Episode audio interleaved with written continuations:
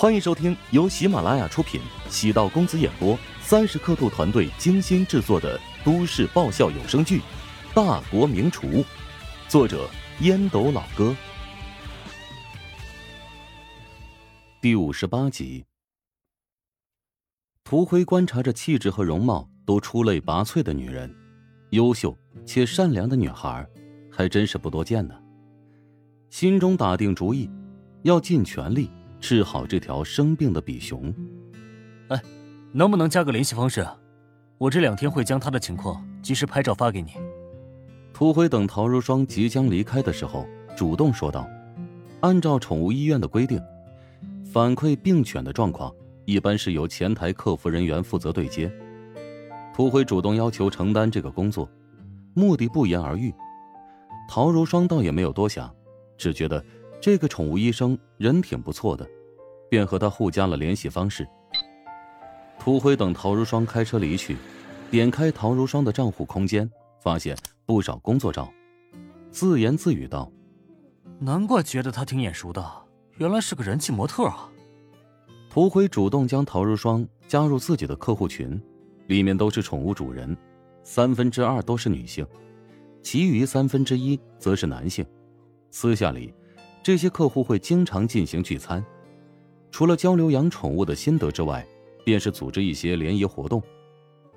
陶如霜愿意加入其中，涂辉琢磨着会主动邀请他参加几次活动。这一来二去，和大家的关系熟络，不仅会成为自己的忠实客户，或者还有可能进一步发展关系。只是呢，陶如霜刚被拉入群，便直接选择退出。让涂辉有些失望。陶如霜选择退出那个宠物群，主要是性格使然。她除了很少的几个朋友之外，几乎没有什么社交圈。她在粉丝心中的形象属于活泼开朗的风格，但她个人其实喜欢独处，将自己关在一个封闭的屋子里，只要有人给她食物和水，她可以忍受一个月，乃至更久。他倒也没有讨厌涂辉未经允许将自己拉入群，涂辉要做生意嘛，肯定要维护好自己的客户。他选择拒绝。陶如霜给乔治打了个电话，汇报那只小狗的情况。乔治千载难逢的说了一声谢谢，陶如霜顿时心情好了不少。食堂的生意很火爆，乔治努力做到让每个客人都满意，同时。他缩减了限流人数，将营业流水控制在十八万左右。如果客户超出预计，便安排工作人员劝他们离开，避免浪费时间等待。按照乔治后期的计划，要将餐馆的运营模式改成预约制。如此一来，可以精准的计算食材数量，同时避免让客户白跑一趟。因为食堂还在运营初期。很多地方还不够完善，计划都得一步一步的来实施，不可能一口吃成胖子。乔治尽管很繁忙，还是抽出时间与丁婵一起去医院见了他的母亲。丁婵的母亲平静的躺在病床上，没有任何反应，但丁婵精致的五官遗传自她。丁婵哽咽道：“妈，你要早点醒过来。”我现在过得挺好的，咱们家的食堂承包给乔哥了，昨天开业，生意特别好。食堂曾是一家人的谋生之所，积攒了一家人的精力和希望。母亲将所有的精力都灌注在食堂的运营上，除了自己之外，是他最在乎的东西。没有奇迹出现，母亲闭着眼睛，没有任何反应。冰蝉泪如雨下。无论花费多少钱，我都会唤醒你的。你安心的睡吧，哈。无论多久，我都会等你的。冰蝉开始打水，准备给母亲擦拭身体。乔治在走廊等待，心情异常沉重。乔治对丁婵的感情能够感同身受。父亲当时在急救室内生死难料，当时不仅无助，而且恐慌。如今。父亲虽然脱离危险，但如果美国那边的手术不顺利，依然还有隐患。这又得牵扯到丈母娘每年给自己父亲支付的巨额医药费。只有自己拥有足够的钱，承担起父亲的医药费，偿还之前欠下的债款，才有资格在陶家母女们面前挺直腰杆，否则，他难逃软饭男的帽子。网红食堂是自己翻身的武器，同时也是丁婵和他母亲的希望。我们走吧。丁婵忙完一切，站在乔治的身后，眼睛有些浮肿，脸上故意堆满笑容。他会没事的。乔治只能用略显浅薄的语言安慰丁婵。丁婵和乔治并肩离开病房，走入电梯。刚出电梯门，丁婵突然被右边冲出来的一对男女给拦住。丁婵看清楚他们的面容，表情顿时变得很惶恐。小姑父。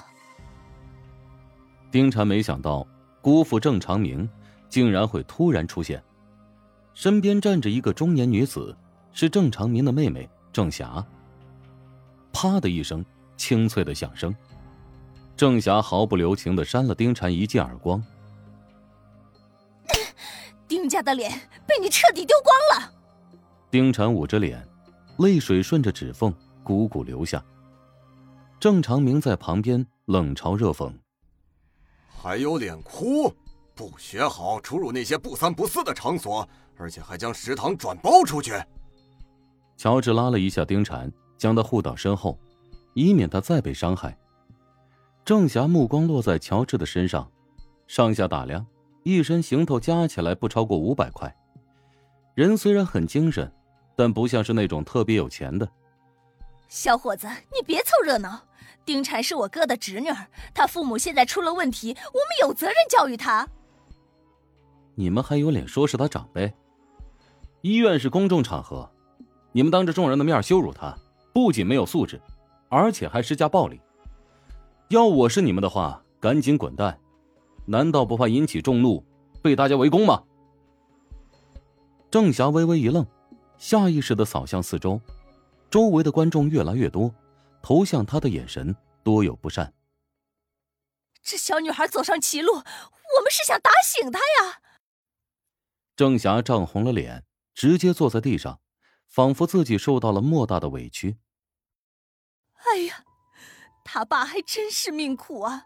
自己被人陷害，进局子坐牢，这家里出了一个不孝女，直接将食堂转手给别人了。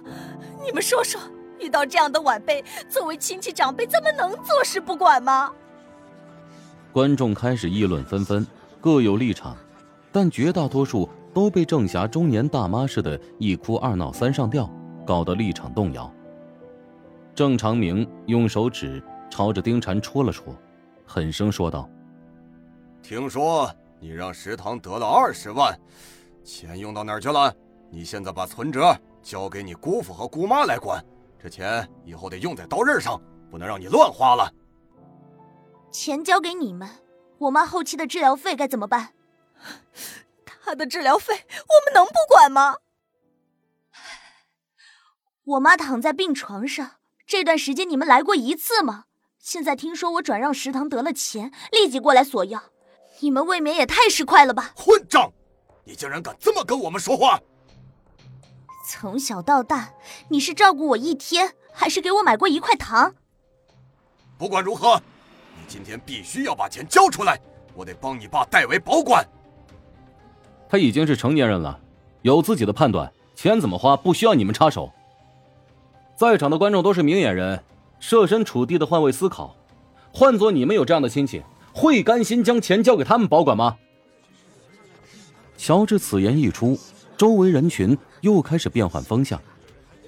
郑长明之前觉得乔治年轻，现在只觉得他棘手无比，擅长调动观众的情绪。臭小子，你胡说八道什么呢？郑长明恼羞成怒，朝乔治伸手，准备掐他的脖子。本集播讲完毕，感谢您的收听。如果喜欢本书，请订阅并关注主播。喜马拉雅铁三角将为你带来更多精彩内容。